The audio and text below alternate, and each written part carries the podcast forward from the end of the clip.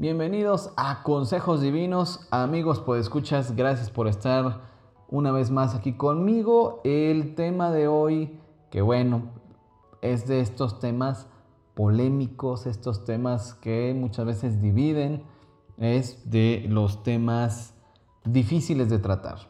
Y lo he titulado Efectos del Evangelio en la salud mental. ¿Cómo ven?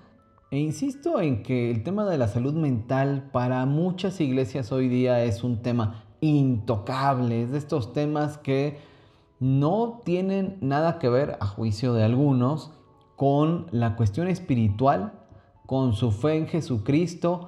Y yo como consejero cristiano me veo obligado a tocar este tema. La verdad es que he dejado pasar mucho tiempo desde que iniciamos con el podcast Consejos Divinos a principios de 2020, pero ha llegado la hora de abordar este tema. Es un tema que abordo todo el tiempo cuando doy capacitaciones en consejería.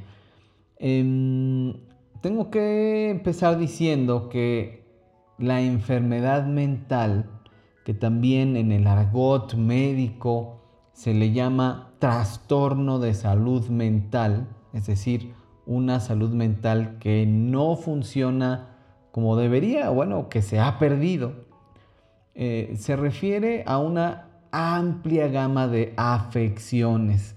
Es decir, se refiere a trastornos que afectan el estado de ánimo, por un lado, o lo relativo a las emociones.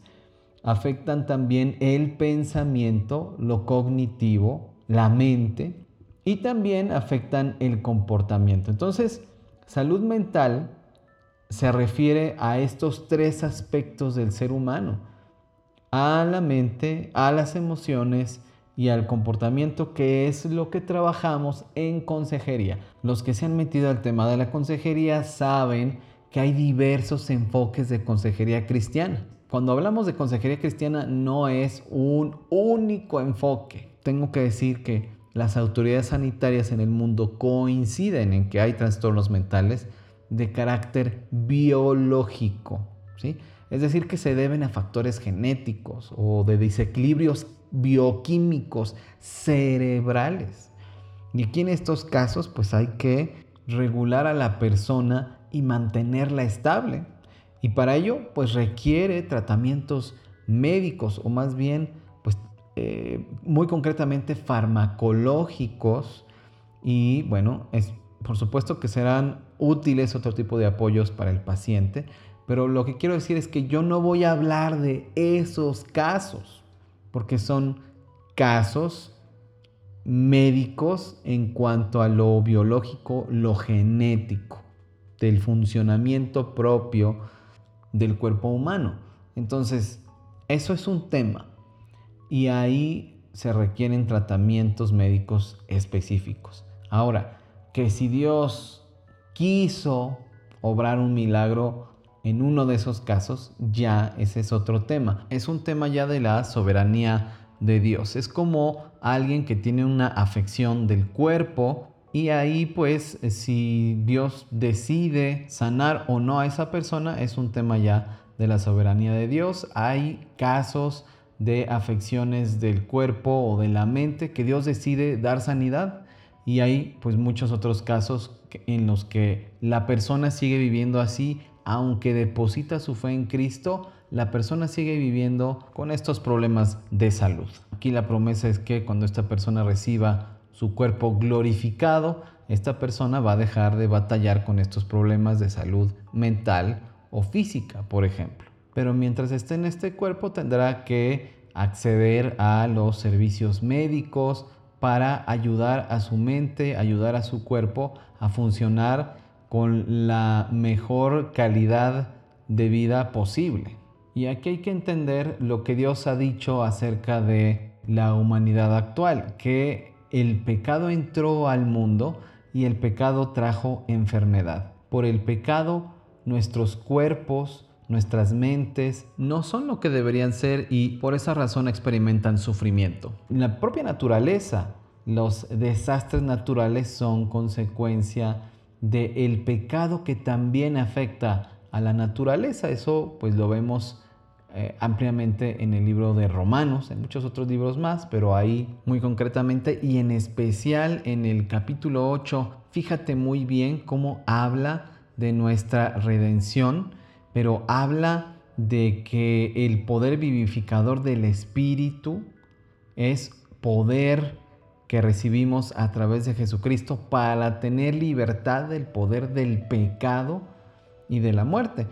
Y precisamente la mente es de lo primero que es liberado, para que así pueda ocuparse de las cosas que son del Espíritu y así tenga vida y paz. Sin embargo, ocupar la mente en las cosas de la naturaleza pecaminosa produce muerte, porque la naturaleza pecaminosa pues está en oposición constante a Dios y después habla de eh, que la propia naturaleza, la creación, aguarda el día de la redención porque la propia creación fue sometida a corrupción, obviamente por causa del pecado. Entonces como criaturas caídas, nuestras mentes son corrompidas en tanto humanos. Esto es algo que odian escuchar aquellas personas que dicen que pues el ser humano es naturalmente bueno lo cual no hay que confundir con el hecho de que somos creados o fuimos creados a imagen de Dios y entonces por eso hay bien en nosotros. Cuando la verdad de Dios nos dice que necesitamos salvación, es que necesitamos sanidad, necesitamos pensar correctamente y para ello necesitamos preguntarle a Dios. ¿Para qué fuimos creados? Necesitamos preguntarle a Dios quiénes somos sin Él y quiénes somos en Cristo. Si nosotros no entendemos esta diferencia, entonces vamos a estar en enfermedad. Nuestros pensamientos van a estar corrompidos, nuestras emociones van a estar desordenadas, nos van a dominar, van a dirigir nuestros pensamientos y como consecuencia vamos a tener comportamientos que nos hagan daño a nosotros, que hacen daño a otros. Y esta es la esencia de los problemas mentales, es la esencia de cómo se van convirtiendo en enfermedades mentales. Pero el Evangelio de Jesucristo cambia la manera en la que pensamos y entonces podemos dominar nuestras emociones y cambiar nuestros comportamientos. Porque todo se origina en un pensamiento. ¿De dónde salen los pensamientos malos? Jesús en el Evangelio responde que del interior del ser humano, de su propia naturaleza. Les dijo, también ustedes carecen de entendimiento no entienden que todo lo que entra en la boca va al estómago y sale a la letrina, pero lo que sale de la boca viene del corazón y eso contamina al hombre, porque del corazón salen los malos pensamientos, los homicidios, los adulterios, las inmoralidades sexuales, los robos, los falsos testimonios y las blasfemias. Y está hablando de la mente, está hablando de la voluntad humana y de que sus deseos se expresan en pensamientos y esos pensamientos se expresan en comportamientos. El Evangelio nos dice que somos criaturas hechas a imagen de Dios, pero que también somos criaturas caídas, que tendemos hacia el mal. Y esto no es una contradicción, lo que significa es que Dios creó todo bueno y al crear al ser humano lo creó bueno, pero al crearlo libre para adorarle, el ser humano decidió rechazar a Dios y hacerse a sí mismo Dios, decidiendo qué es lo justo y lo injusto, qué es lo malo y qué es lo bueno, haciendo sus propias reglas. Y ello significa que hay que revisar nuestras creencias, nuestros pensamientos, porque podrían ser fuente de enfermedad. Si nuestra mente nos lleva a rechazar a Dios como Dios, y entonces le rechazamos como la fuente de la verdad y nosotros mismos generamos pensamientos o adoptamos pensamientos que van en contra de esa verdad, pues entonces lo que sigue es que no cumplamos el propósito para el que fuimos creados. Y el ser humano al conocer el Evangelio de Jesucristo cuestiona su manera de pensar, cuestiona sus motivaciones, cuestiona sus intenciones, cuestiona por qué sus emociones dirigen sus pensamientos y cuestiona sus comportamientos para que entienda que su sanidad consiste en reconciliarse con Dios, con su Creador. Porque rechazar a Dios implica haber adoptado un sistema de creencias en las que vive y por las que vive, el cual es la fuente de sus problemas mentales, la fuente de sus problemas emocionales, la fuente de un comportamiento malvado. Entonces, los problemas mentales en, estos tres aspectos se van intensificando, se van profundizando en la medida en la que estamos practicando el mal. Por supuesto que el pecado tiene un efecto destructivo, tiene un efecto deshumanizante. Es que ese es el peligro del pecado, que el pecado deshumaniza, nos va convirtiendo en seres más y más egoístas. Y en nuestra mente habrá distorsiones sobre nosotros, sobre Dios, sobre los demás, sobre la vida, etc. Cuando entendemos que el ser humano pues tiene problemas de salud mental como tiene problemas de salud en su cuerpo, ¿no? Y que se enferma y que también la mente se puede enfermar y estos problemas de salud mental se convierten en enfermedades mentales siguiendo el argot, eh, la terminología médica, cuando los signos y los síntomas se hacen permanentes o se hacen constantes en la persona y afectan su capacidad de funcionar normalmente. Es ahí donde está el foco rojo. Y la enfermedad mental pues te ocasiona problemas en la vida cotidiana, en donde te desenvuelvas, que puede ser en tu familia, que puede ser en tu trabajo, en tu escuela, en, general en tus relaciones interpersonales. Tú puedes identificar que ese eh, problema de salud mental ya te está afectando. Bien, y entonces la consejería cristiana lo que nos dice es que estas distorsiones de nuestras eh, ideas, de nuestros pensamientos, lo que creemos, muchas veces influenciado por nuestras emociones, por cómo nos sentimos, nuestra reacción eh, afectiva o anímica, emocional, al entorno, a las realidades que vivimos, a las eh, realidades que hemos construido en nuestro pensamiento, es decir, nosotros pensamos de alguna manera y eso afecta cómo vivimos nuestra realidad. Bueno, todo ello se puede corregir o sanar en el momento en el que conocemos lo que Dios ha dicho. Entonces podemos vivir de manera diferente.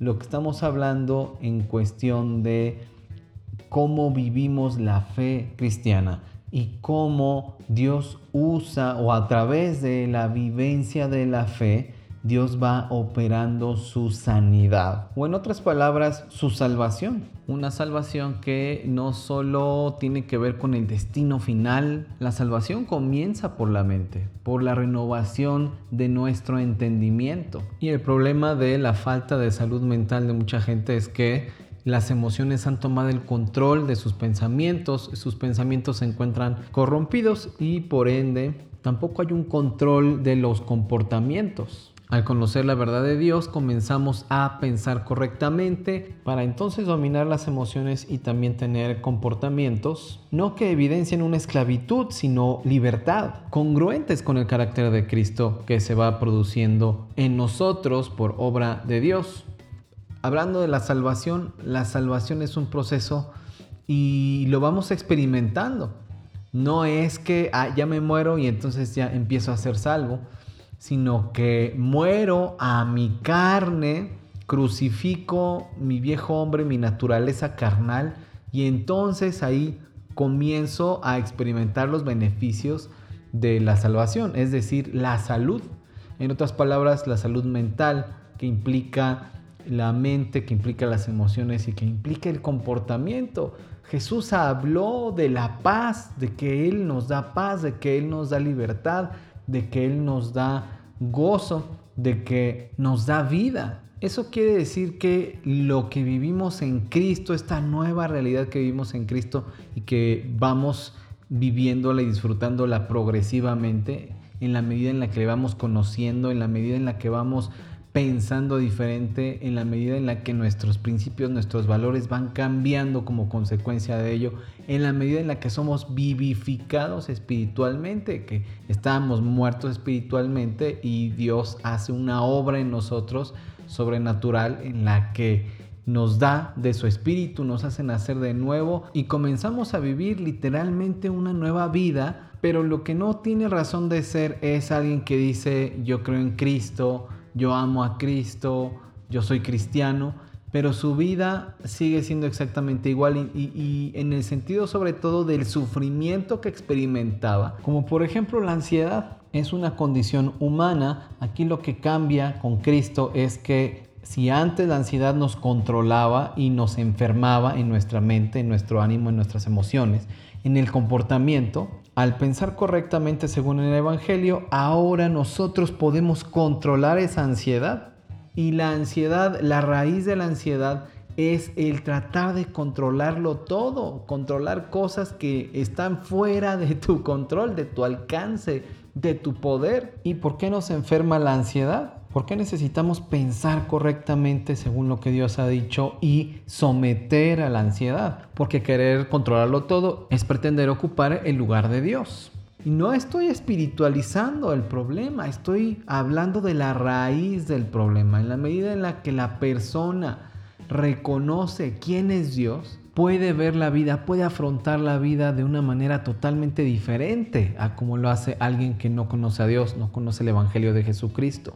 Cuando llegamos a experimentar ansiedad, la podemos controlar porque sabemos quién es nuestro Dios, las características que Él ha revelado al ser humano, pues son cognoscibles. Dios es una persona que podemos conocer. No podemos agotar ese conocimiento, pero lo que Dios ha querido revelar, darnos a conocer para que en nuestras limitaciones como seres humanos podamos entender lo que Él ha querido darnos a conocer. Entonces, bueno, eso sí es posible.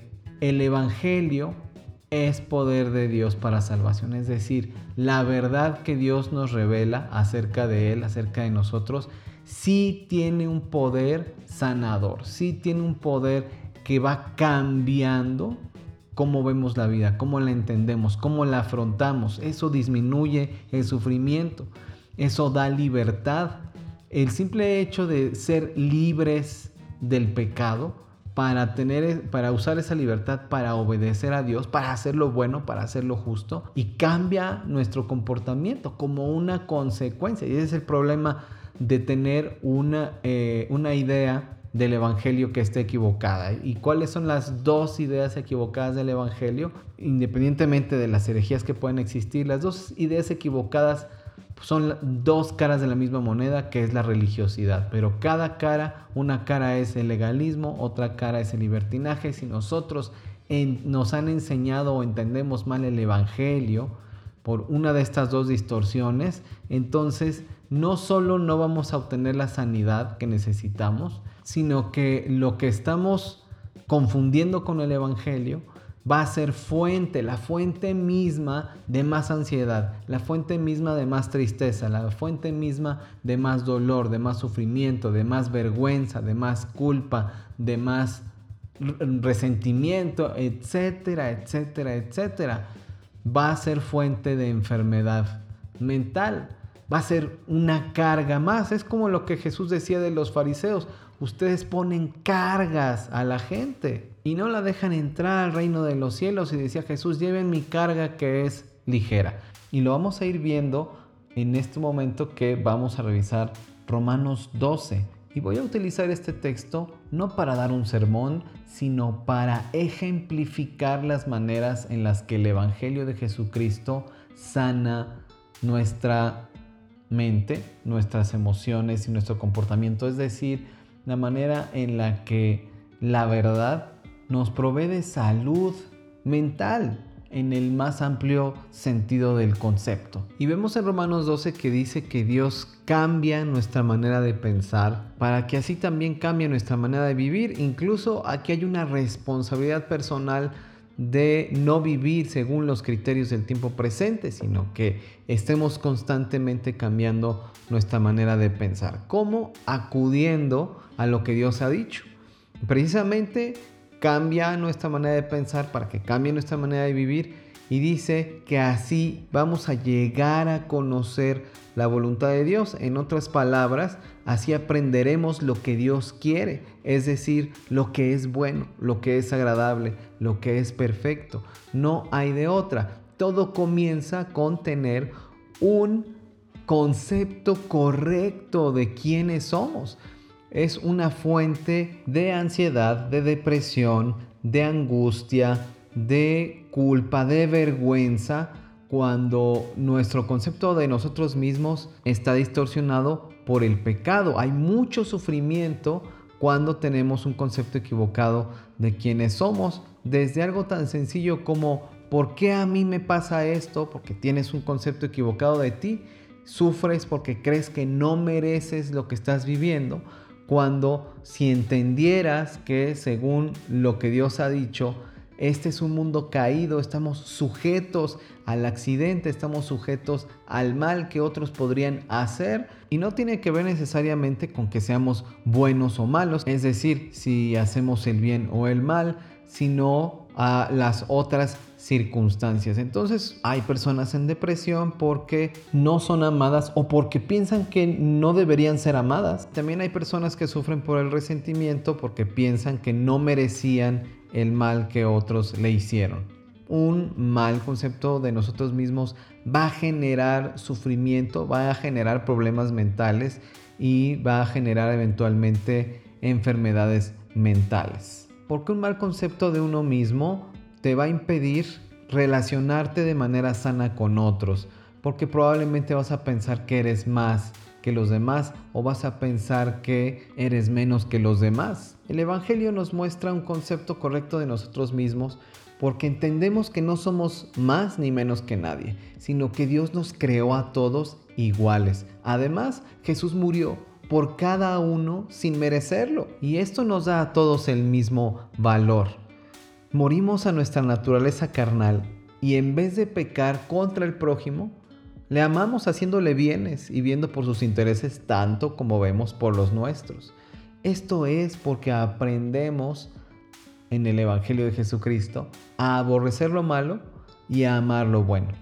Así no condicionaremos el bien o el mal según la persona que tengamos enfrente, sino que obraremos en su favor por amor a la verdad por amor a la justicia.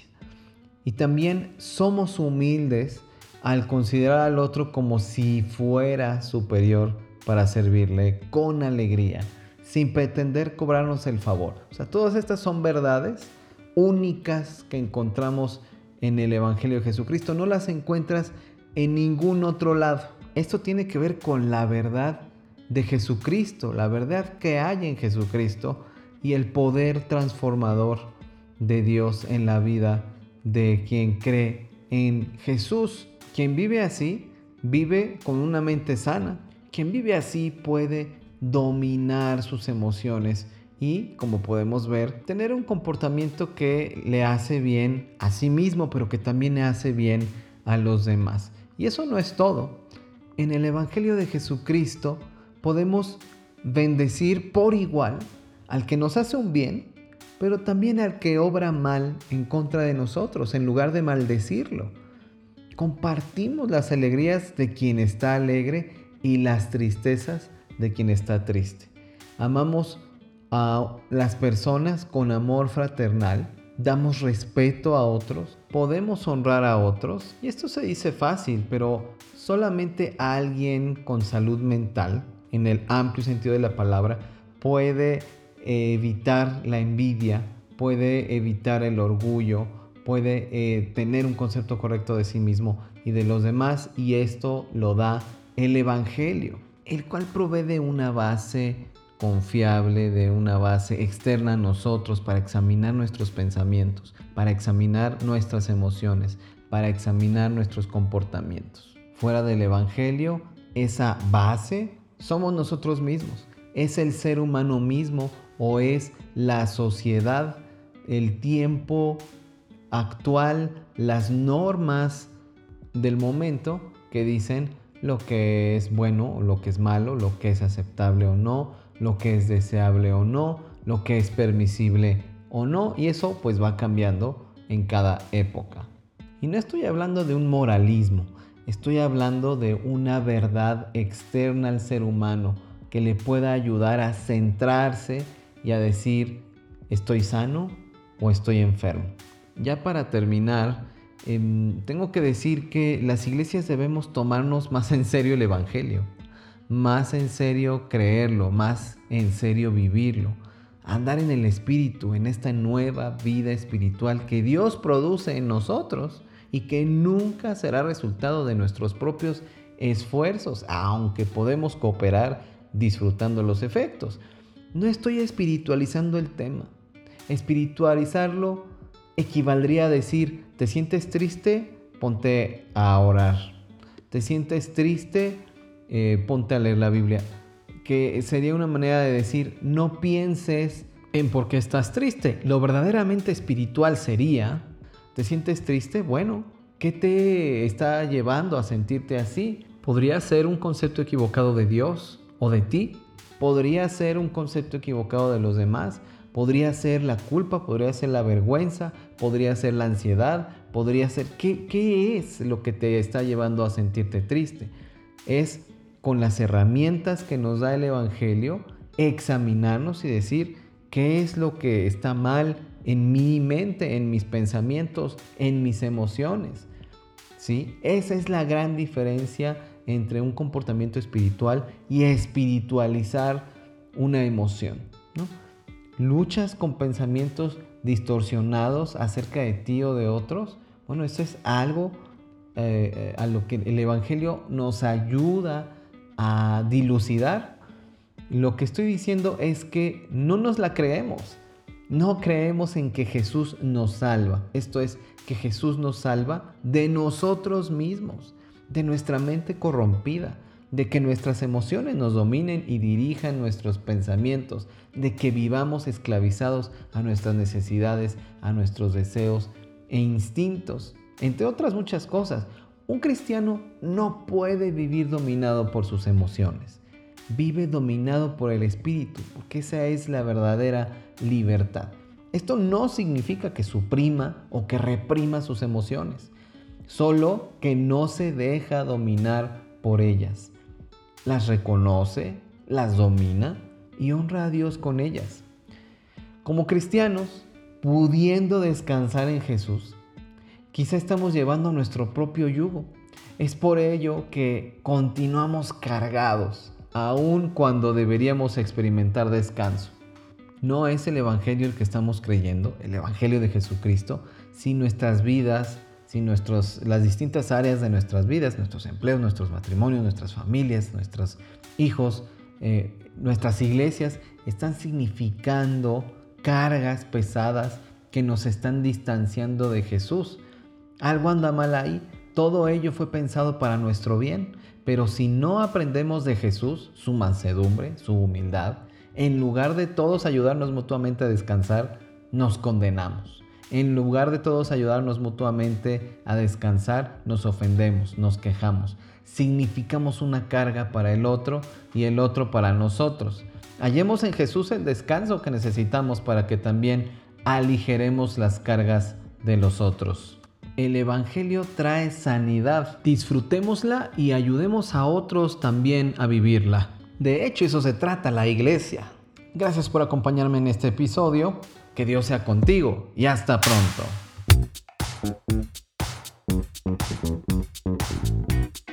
Consejos Divinos necesita tu apoyo.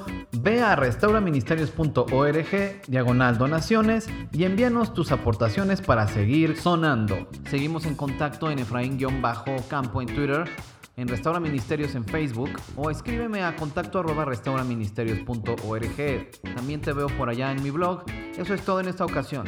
Hasta la próxima y recuerda, seamos siempre y en todo el brazo extendido de Dios.